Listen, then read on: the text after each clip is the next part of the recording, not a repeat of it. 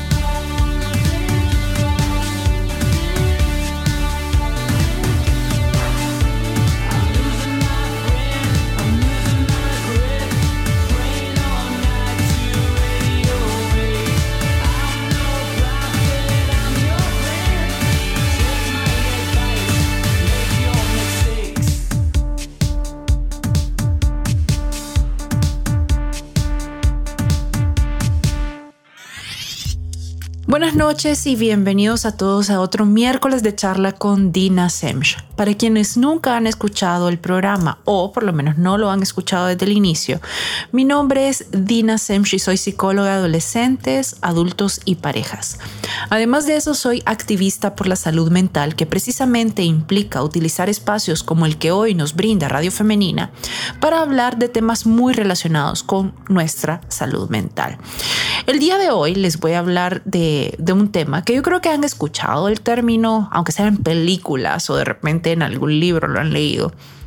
Y si no, pues igual se los voy a explicar. Pero quiero que le demos un giro porque es, es un síndrome que se presenta en lugares o en situaciones que a veces no contemplamos y es precisamente el síndrome de Estocolmo. Pero el día de hoy vamos a hablar de cómo este síndrome afecta las relaciones de pareja y además afecta también las relaciones laborales.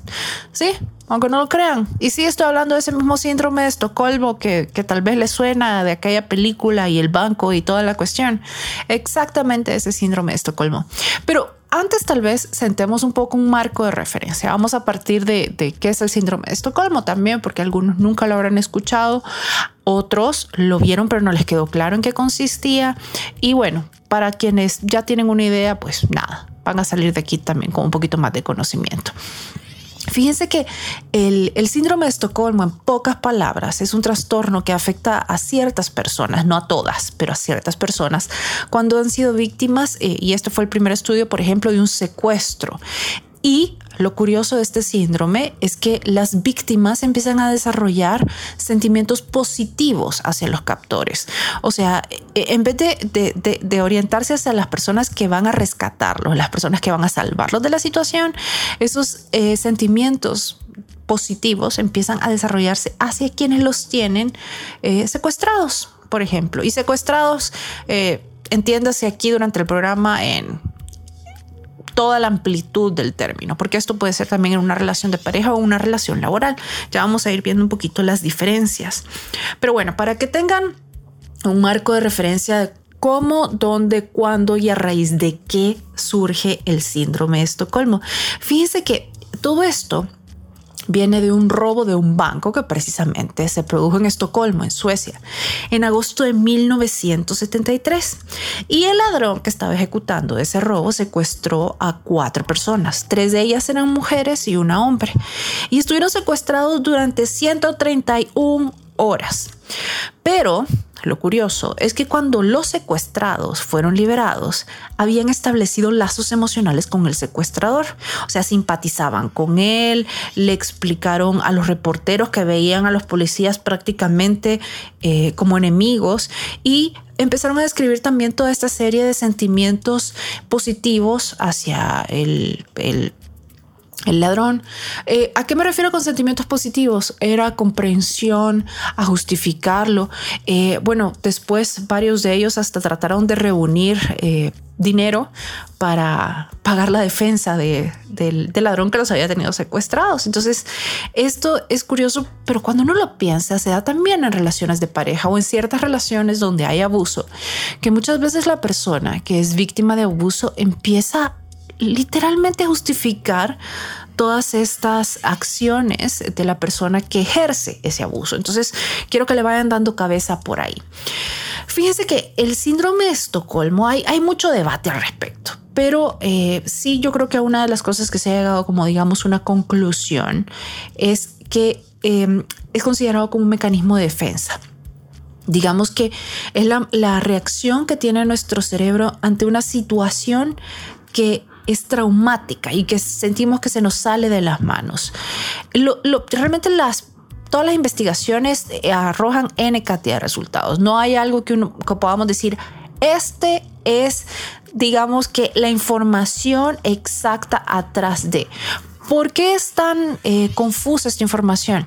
Porque no se pueden hacer experimentos de este tipo. No podemos topar a alguien y meterlo en una situación donde se vea lastimado, traumatizado psicológica, físicamente y secuestrarlo para ver qué pasa. Entonces, todas las investigaciones que existen se basan en personas que por ABC razón han pasado por una situación de este tipo donde de alguna forma han estado cautivos o donde alguien que ha abusado se ha convertido eh, prácticamente han empezado a simpatizar con esta persona. Pero para eso dependemos que ocurra el hecho para poder generar la investigación. Entonces, obviamente eso limita muchísimo eh, la situación. ¿Dónde se han dado estas investigaciones? Por ejemplo, se dieron muchísimas durante la Segunda Guerra Mundial en los campos de concentración. Y, también se ha usado mucho cuando hay personas que salen de ciertas sectas, de esas que vemos en documentales y, demás, pero también se ha utilizado precisamente para tratar de explicar ciertas conductas que tienen eh, las personas que son maltratadas o que son sometidas a, a abusos psicológicos, no solamente físicos, y eh, cómo describen este patrón de que, como les decía, empiezan a justificar a la persona que abusa o que maltrata. Eh, una de las de las cosas que, digamos que han logrado ponerse de acuerdo en base a los resultados que han tenido los estudios son en ciertas características, que son exactamente tres, en las que la mayoría de estudios coinciden que están presentes en las personas que empiezan a desarrollar el síndrome de Estocolmo. La primera de esas características es que la persona secuestrada o maltratada tiene sentimientos negativos hacia la policía o las autoridades o las personas que de alguna manera ofrecen este rescate de la situación, por decirlo de alguna manera. También las personas que son secuestradas, maltratadas, tienen sentimientos positivos hacia el captor o hacia la persona que maltrata. Y además, el captor o la persona que maltrata desarrolla sentimientos positivos hacia los secuestradores. Entonces, realmente, por ejemplo, puede ser una persona que está abusando psicológicamente de, alguien o maltratando psicológicamente y que argumente que lo hace por su bien y que realmente sienta que, que así es, que tenga esta percepción alterada de la situación. Fíjense que ahora, ¿Qué tan frecuente es esto? Y aquí acuérdense que estamos hablando del síndrome de Estocolmo puro, o sea, estamos hablando de la situación de secuestro. Entonces, en, eh, bueno, hay un estudio bien interesante que realizó el FBI en 4.700 víctimas de secuestro y concluyó que el 27% de estas personas habían desarrollado el síndrome de Estocolmo. Pero después de que de, toda esta investigación se dedicaron también a hacer entrevistas a empleados de ciertas aerolíneas que precisamente habían sido tomados como rehenes en diferentes secuestros. Y los datos pusieron claro que son también tres los factores necesarios para que se desarrolle el síndrome de Estocolmo. O sea, para que este 27% de personas secuestradas tengan, digamos que, los factores necesarios para que presenten el síndrome. Y esto es, es, es una bueno, van a ver, es una, una, un conjunto de variables que es bien difícil predecir, pero bueno. La primera era que el secuestro dure varios días, o sea, por periodos largos, que pueden ir entre semanas, meses, y, y de repente lo hemos visto a lo largo de los conflictos armados en, la historia, desde eh, la Segunda Guerra Mundial, Vietnam, el Holocausto, em, cuando estamos hablando también de, de, ciertos secuestros en, en, ciertas partes del mundo, pueden durar hasta años. Entonces ese es uno de los parámetros, que dure entre varios días, no unas horas, semanas, meses o años Otro punto es que los secuestradores sigan en contacto con los secuestrados. ¿Por qué? Porque esto no siempre es así. Y esto sí pasa muchísimo cuando hay un abusador en vez de un secuestrador. El contacto es siempre, es todo el tiempo. Por ejemplo, cuando tenemos a una persona abusada en el ámbito que sea, no la tenemos encerrada en una habitación, sino que constantemente está en contacto con la persona que está realizando el abuso. Y otro punto importante es que los captores o abusadores sean amables con los rehenes o los secuestrados o con las personas que de alguna manera le hacen daño. Y aquí eh, siempre hacen... Eh, eh, referencia a que no los secuestradores, por ejemplo, cuando estamos hablando de un secuestro tal cual, no hagan daño, pero estamos hablando de un daño físico o un daño que podría ser mayor al que ya se está recibiendo. Porque acuérdense que una de las cosas eh, que hemos platicado en programas anteriores es la capacidad inmensa que tiene nuestro cerebro de adaptarse a N cantidad de situaciones. Entonces nosotros podemos estar recibiendo cierto tipo de maltrato, pero al acomodarnos, al adaptarnos, empieza a disminuir y a ser menos perceptible. ¿Por qué? Porque determinamos que hay peligros que son todavía mayores y de repente cuando alguien está en esta situación agradece que esos peligros o esas amenazas que son mayores no se presenten, sino que los daños se mantengan dentro de ciertos rangos, pongámoslo así. Ahora, les voy a explicar cómo funciona todo esto que hemos visto, que parte de la historia de un secuestro de un banco y cómo los rehenes de ese secuestro y de otros secuestros a lo largo de su vida han ido desarrollando estos lazos que parecen antagónicos con la situación, eh, con sus secuestradores. Y eh, cómo afecta precisamente esto en una relación de pareja y también cómo afecta en una relación laboral. Pero bueno, continúo con eso en el segundo bloque de miércoles de charla con Dina Semch. Regresamos en un momento.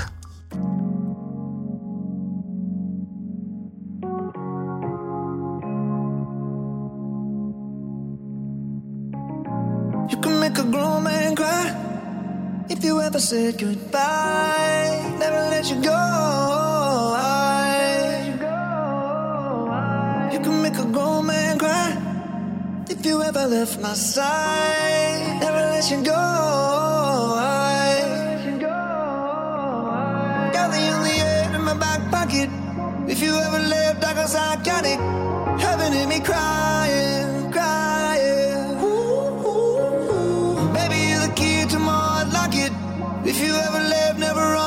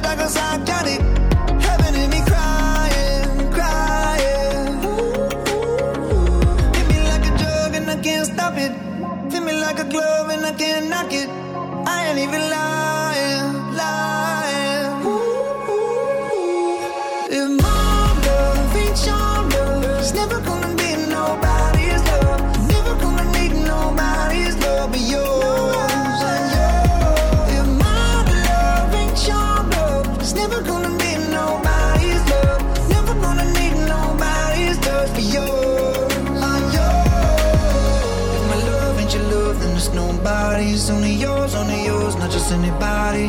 And if you ever leave, then I'm never going nobody. Nobody love. My love ain't your love, then it's nobody's. Only yours, only yours, not just anybody's. And if you ever leave, then I'm never going nobody. Nobody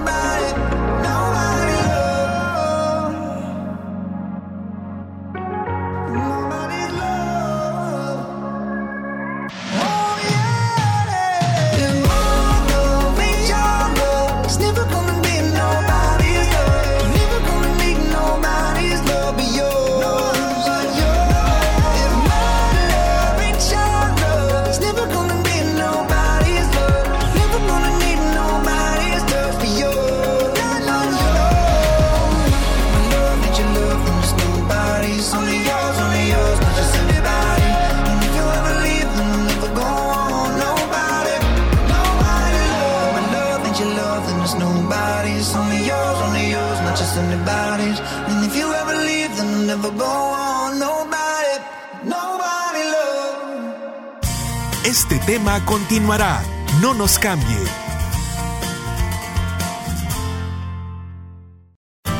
Las opiniones y experiencias de nuestros invitados.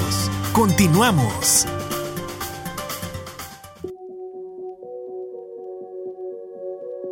Told them your dreams and they all started laughing. I guess you're out of your mind it actually happens. I'm the small town, one in seven billion. Why can't it be me? They told me I was out there, tried to knock me down. Took those sticks and stones, showed them I could build a house. They tell me that I'm crazy, but I'll never let them change me. So they cover me in daisies, daisies, daisies. They said I'm going nowhere, Shut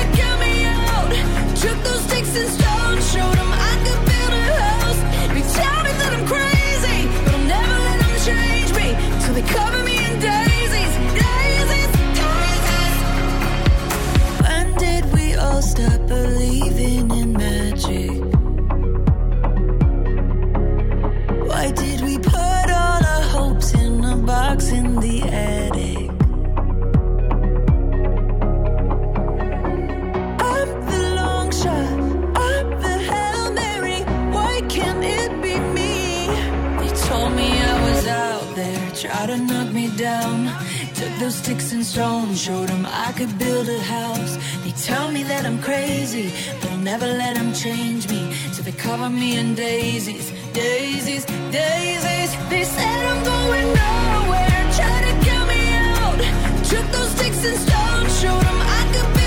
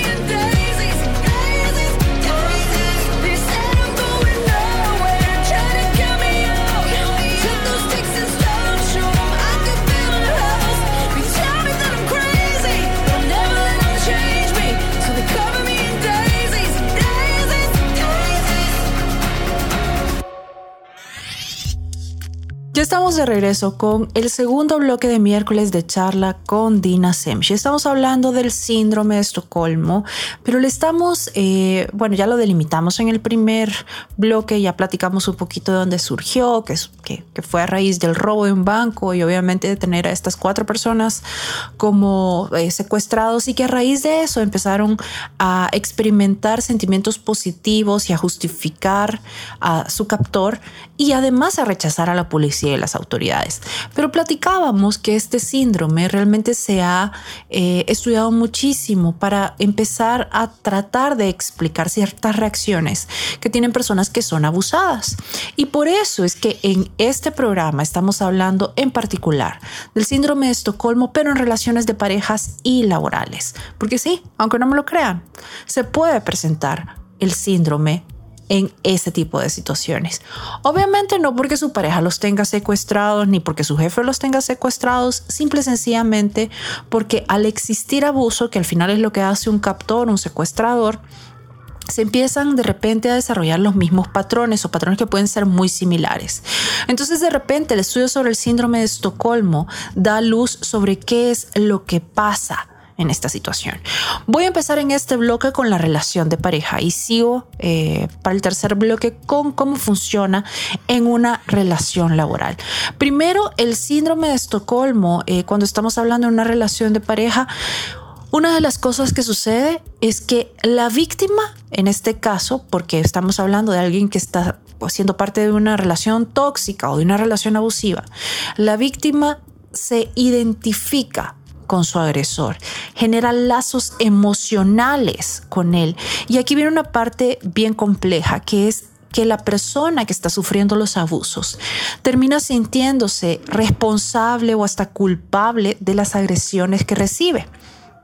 Y obviamente también esto lo combina con el agradecimiento de haber salido con vida o hasta hasta cierto punto físicamente ileso. Si alguien está, por ejemplo, siendo eh, psicológica o verbalmente abusado y, y, viene y dice, ok, me pudo haber ido peor. Entonces, como que nuestro cerebro va distorsionando las cosas y esto es parte de lo que les decía durante el primer bloque, que existe cierto agradecimiento, por ejemplo, en, en el caso de los, de los captores, donde muchas veces quienes están secuestrados eh, agradecen no haber recibido daño y no es que no lo reciban, es que lo dejan de percibir y entonces empiezan a agradecer que el daño que recibieron no fue mayor. Acuérdense que yo les decía que el síndrome de Estocolmo, uno de los acuerdos a los que sí se ha llegado es que funciona como un mecanismo de defensa, cuando obviamente la situación nos ha sobrepasado. Es como que de alguna manera nos sintiéramos sin escapatoria de la situación. Y realmente eso hace que sea bastante complejo porque obviamente no es eh, un mecanismo de defensa que, que nos sirva. Eh, ¿Por qué? Porque nos mantiene dentro de la relación tóxica y eh, dentro o dentro de la relación que presenta toda esta serie de maltratos. Y obviamente no, no es lo que esperamos porque todos los maltratos realmente se solucionarían al salir de la relación. Ahora, yo sé que también cuando estamos hablando de una relación de pareja estamos hablando de la presencia de N cantidad de sentimientos. Pero miren, aquí viene algo que yo le digo siempre a mis pacientes. si el amor en las relaciones de pareja alcanzara, yo tendría el 75% menos de trabajo. Yo conozco gente que se adora, se ama con locura pero simple y sencillamente no funcionan juntos. ¿Por qué?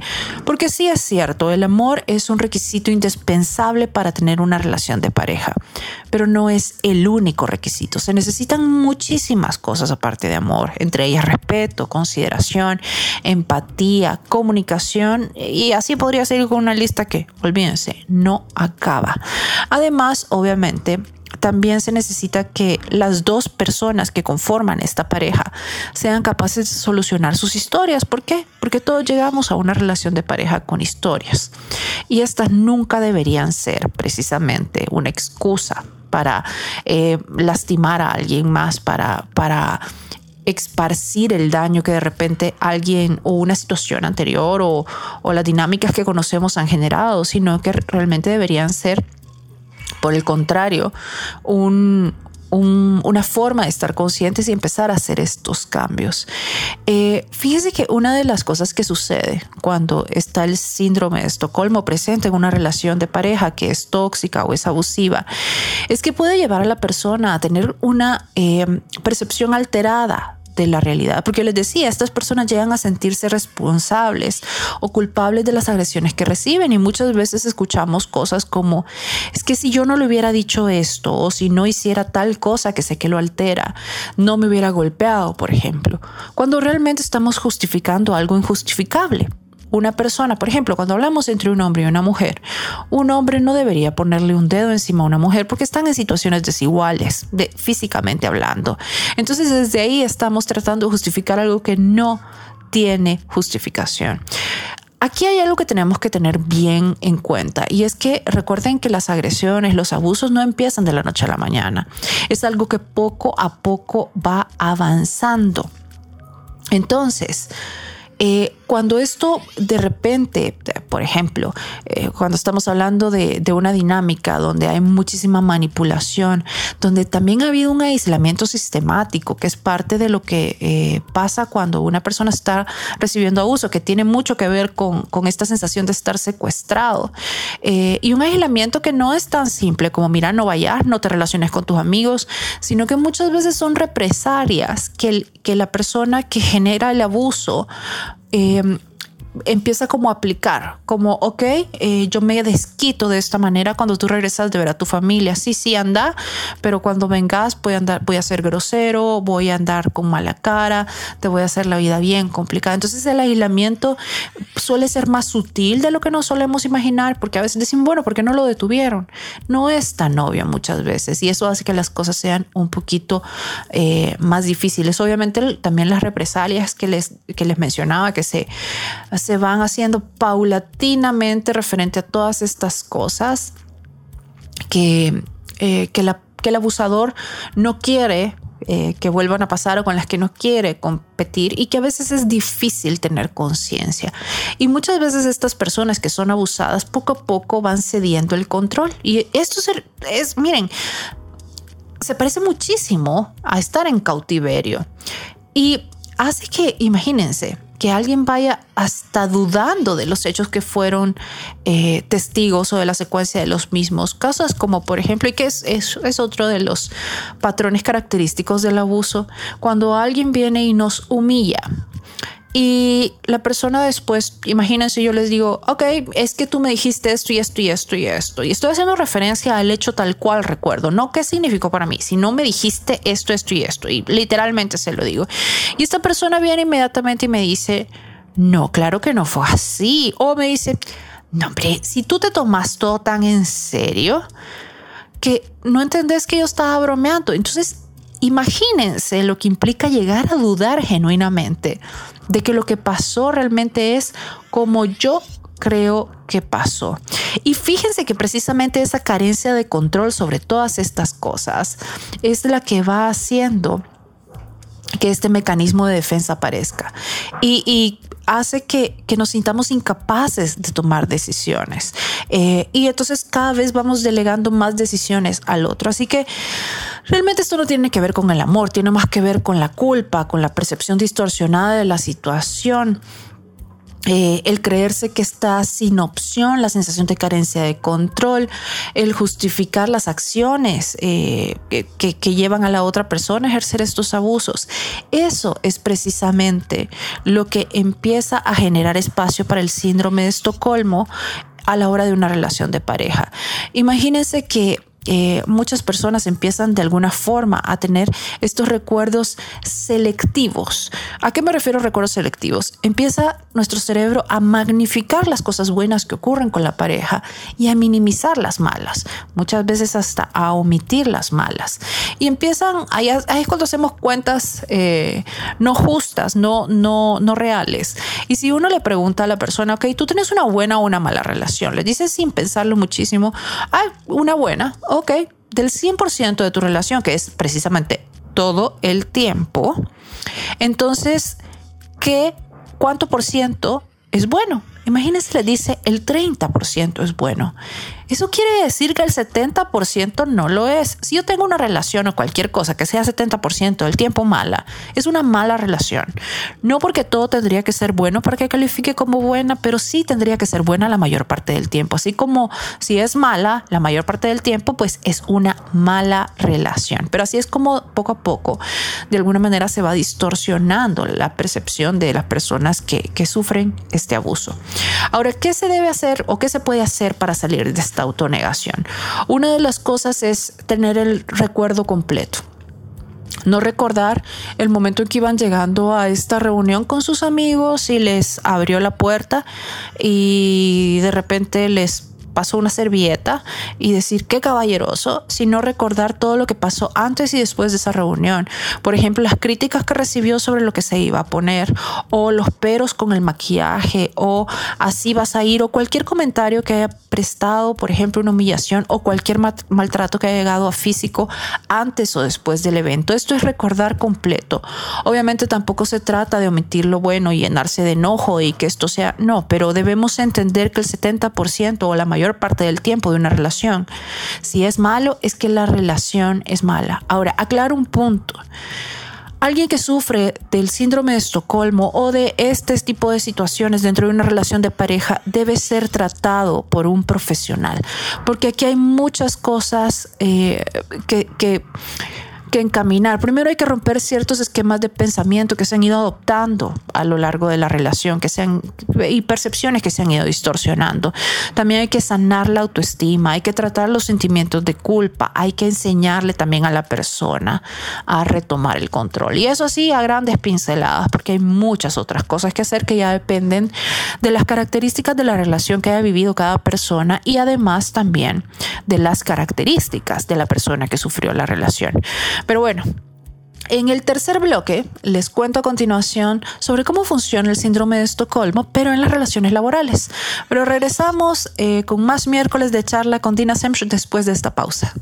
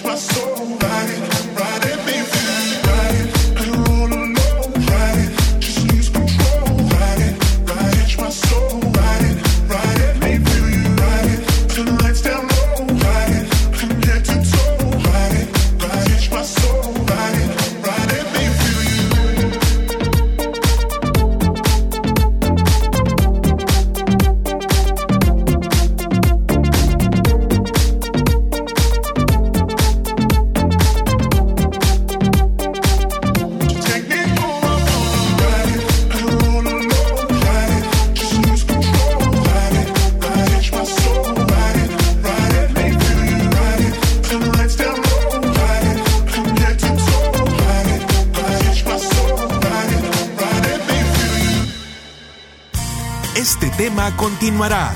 No nos cambie.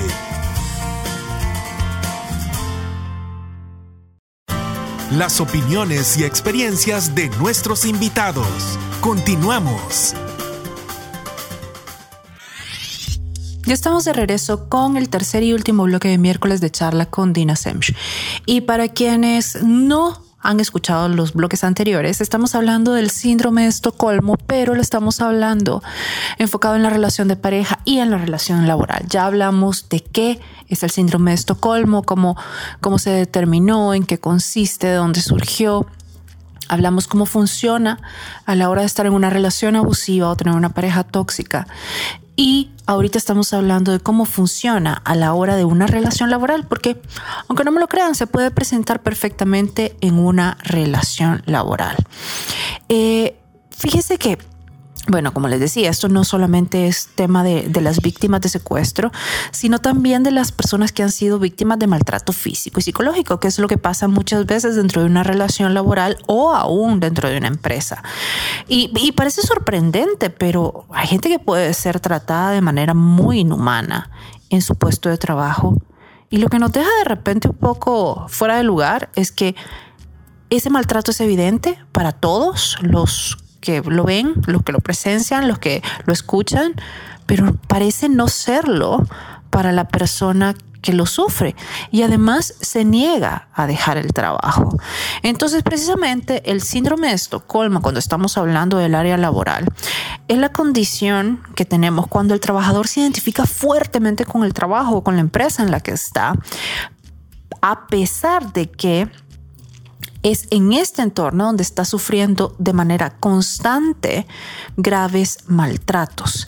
Fíjense que esto se da en gente que puede tener eh, ambientes laborales sumamente estresantes, tener relaciones altamente disfuncionales tanto con sus jefes como con sus compañeros. Eh, y, de verdad tener un trabajo donde es tratado de una forma sumamente injusta. Obviamente aquí estamos hablando de una persona que está en, una situación de víctima, está siendo víctima obviamente de maltrato psicológico. Muchas veces puede llegar hasta escalar a maltrato físico, pero que aún así se sigue identificando con su puesto de trabajo y con la empresa. Yo creo que aquí una de las cosas más retadoras es que eh, estamos muy acostumbrados a, a percibir moretones, a percibir fracturas, golpes, heridas, cosas que se vean, cosas que son tangibles, pero cuando hablamos del maltrato psicológico, estamos hablando de un daño que se vuelve más intangible. Bueno, en general se vuelve intangible. Entonces no, no vemos golpes, no vemos cicatrices. Sin embargo, eso no quiere decir que ni siquiera que genere un daño menor del que genera el daño, el, el maltrato físico. Y esto es lo que pasa también en el ambiente laboral. Fíjense que eh, la, identificación que, el trabajador tiene puede ser tan complicada que llega a justificar, eh, y esto se parece muchísimo a la relación de pareja, llega a justificar y estar consciente de los malos tratos que recibe tanto de su superior o de su jefe como de sus compañeros. Y, como les digo, a, decir, no, pero es que miren, lo que pasa es que yo hice esto y entonces por eso ellos hicieron esto. Cuando estamos hablando de situaciones que no deberían ser justificables bajo ninguna circunstancia, sobre todo cuando estamos hablando de alguien que está en una situación de poder eh, por cuestiones jerárquicas dentro de la empresa. E, eso lo hace todavía peor y más complicado. Cuando esta persona de repente ha sido maltratada desde que empezó a trabajar ahí, una de las cosas que es bien complicada es que interioriza y normaliza este tipo de tratos. Y esto era parte de lo que les decía también en el bloque anterior. Y es que lamentablemente, eh, bueno, lamentablemente en estos casos, porque para otros sí es muy buena idea, pero en estos casos de repente la, eh, nuestro cerebro se, se adapta, está diseñado para un montón de cosas y entre ellas para adaptarse. Y empieza a hacer de estos tratos normales. Y a medida que va a pasando el tiempo más y más y más y más, el trabajador se puede ir acostumbrando a este tipo de tratos y hasta dejar de verlas como algo negativos. Esto tiene muchísimas consecuencias. ¿Por qué? Porque la persona empieza a sentir que no vale la pena la autoestima llega, obviamente, como se lo imaginarán, hasta el suelo, ya no digamos el autoconcepto. Y pueden hasta llegar que realmente merecen, a, pensar, perdón, pueden llegar a pensar que realmente merecen ser tratados de esta manera. Sí les quiero aclarar que el síndrome de Estocolmo tal cual, el laboral, no, no está registrado dentro de ningún manual diagnóstico, eh, pero tiene mucha relación, por ejemplo, con el acoso laboral, que de repente nosotros vemos personas que están siendo claramente acosadas en su trabajo. Como les digo, no importa si es por sus jefes, por algún superior o por sus pares y no quieren dejarlo. Y como les digo, hasta dicen, no, pero es que mira, sabes que yo hice, yo provoqué la situación o de alguna manera yo hice esto para que eso pasara cuando no, no es algo que, que debería justificarse. Y ojo, que hay varios síntomas que son parte del síndrome de Estocolmo cuando estamos hablando en el área laboral. Y quiero que tengan claro que esto los podemos encontrar en cualquier edad, en cualquier nivel educativo o cualquier nivel de formación y en cualquier tipo de trabajador. Esto no quiere decir que solo afecta a tales o cuales puestos. Les quiero decir un poquito cuáles son estos síntomas para que eh, puedan identificarlos o sepan exactamente de manera más concreta de qué estamos hablando. Bueno, uno de ellos sería la relación con el jefe o compañeros está basada en el miedo y obviamente en las faltas de respeto constantes. Además, otro de los síntomas sería que existe una mala convivencia con el jefe los compañeros que el ambiente laboral es constantemente tenso y además tóxico, pero que a pesar de eso no se quiere abandonar a la empresa. Esto puede ser referente, o sea, no querer abandonar a la empresa a pesar de los malos tratos, de un ingreso injusto, de no sentirse bien dentro de ella, de, tener un clima muy, muy malo. Eh, también la persona que sufre del síndrome de Estocolmo en el ambiente laboral suele justificar el comportamiento tanto de jefes como de compañeros cuando recibe este tipo de maltratos. Eh, obviamente también esto implica que está constantemente eh, actuando de una manera muy sumisa. Tiene como esta sensación de no poder abandonar la empresa. Es casi como que creyeran que la empresa les está haciendo un favor al tenerlos trabajando ahí, eh, porque como les decía, la autoestima se va deteriorando tanto que llegan a pensar, pero es que si no es aquí, ¿a dónde me van a contratar? Si aquí hasta me hacen el favor de tenerme con todos los errores que cometo, con todas las cosas que hago, etcétera, etcétera. Y esto obviamente como les mencionaba, se debe a que el autoconcepto y la autoestima obviamente terminan muy, muy, muy lesionada. Em, otro punto es que precisamente dejan de ver, como yo les decía en el tema de pareja, dejan de recordar completo, aquí también dejan de ver todo lo que está pasando, es como que tuvieran esta atención selectiva. Y obviamente se, enfocan muy poco en lo positivo eh, que tiene la empresa, si es que tiene algo, o por ejemplo puede que tenga algo eh, fuera del área donde están, o fuera del departamento en sí, o fuera de la jefatura de la que dependen, y, no lo ven. Ahora, una de las cosas que tenemos que tener clara, igual que, que obviamente eh, una relación de pareja con síndrome de Estocolmo tiene consecuencias. También las tiene cuando estamos dentro de una situación laboral donde hay síndrome de Estocolmo. Y es que eh, a veces no se va al psicólogo. Eh, desde el inicio o no se hace nada para gestionar los primeros síntomas. Y aquí es cuando la cosa se empieza a poner complicada. ¿Por qué? Porque a medida que esta persona va pasando más y más tiempo dentro de la empresa y en este trabajo, va perdiendo seguridad y confianza en sí mismo. Además se va sintiendo cada vez más y más y más y más limitado Obviamente, si imagínense, si uno todo el tiempo está recibiendo el tipo de retroalimentación de vos no servís para nada, todo lo que haces está mal, etcétera, etcétera, etcétera, pues obviamente nuestra autoestima se va haciendo cada vez más chiquita, más chiquita, más chiquita y uno va disgustándose o estando em, no feliz con quién es o con lo que puede dar. Ahora, la persona realmente no es capaz o no se siente capaz, porque no es que no sea, no, no se siente capaz de defenderse de todos estos, de todos tratos, perdón, de, de, los comentarios que recibe, de las cosas que le dicen, de la retroalimentación aún que puede tener. Y esto hace que, que la situación vaya avanzando tanto que la capacidad de ver la realidad eh, para esta persona de, de- de decir, no, yo soy bueno en esto, a pesar de lo que estas personas piensan, o no, mis resultados son buenos en esto, realmente se altera sustancialmente. Empiezan a creerse todo lo que escuchan. Ahora, si están en una situación de este tipo, si conocen a, alguien de- que está en una situación de este tipo, ¿qué podemos hacer? Miren, esto es para empezar, les voy a dar ciertas cosas. Y luego quiero que tengan claro que el síndrome de Estocolmo sí es una de las cosas para las que se necesita ayuda profesional, acudir a un psicólogo.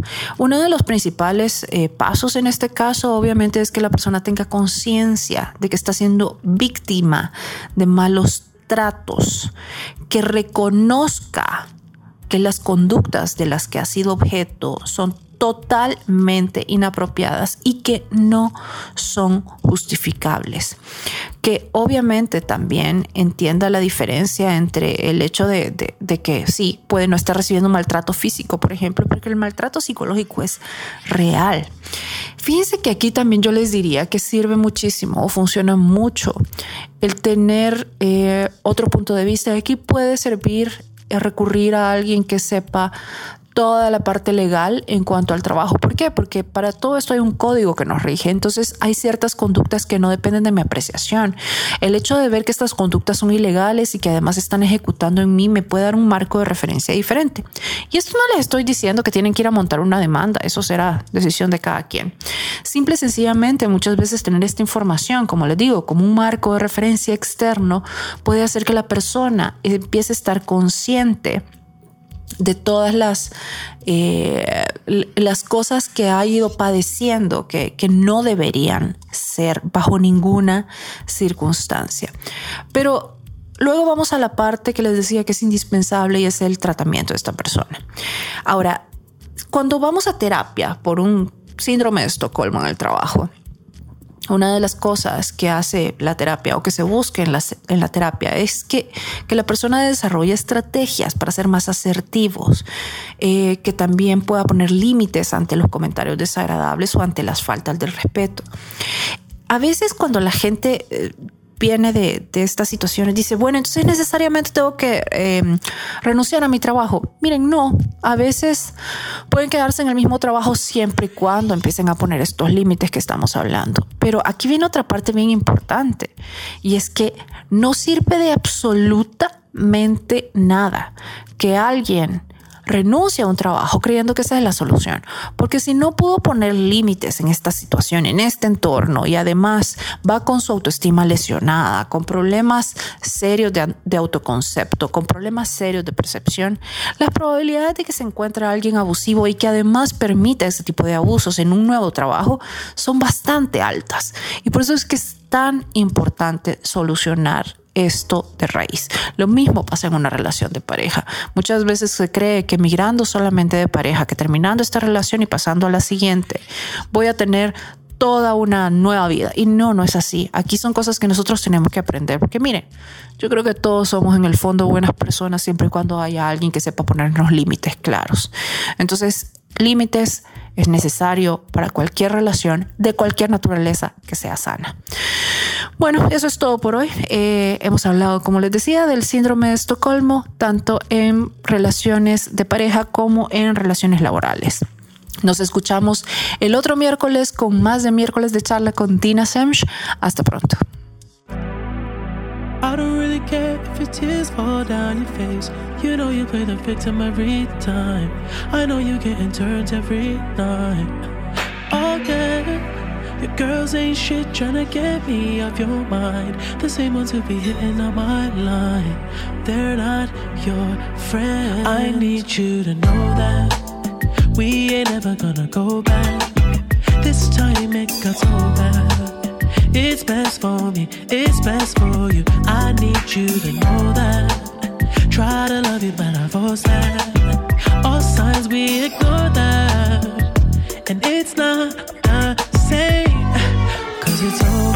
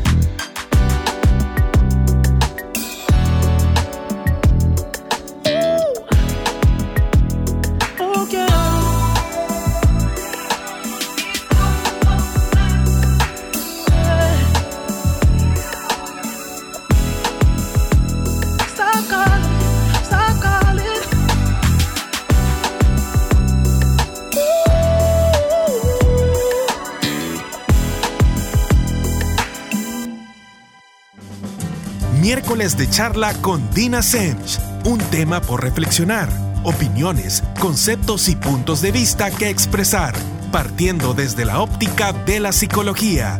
Sintonícenos el próximo miércoles a las 7 de la noche por Radio Femenina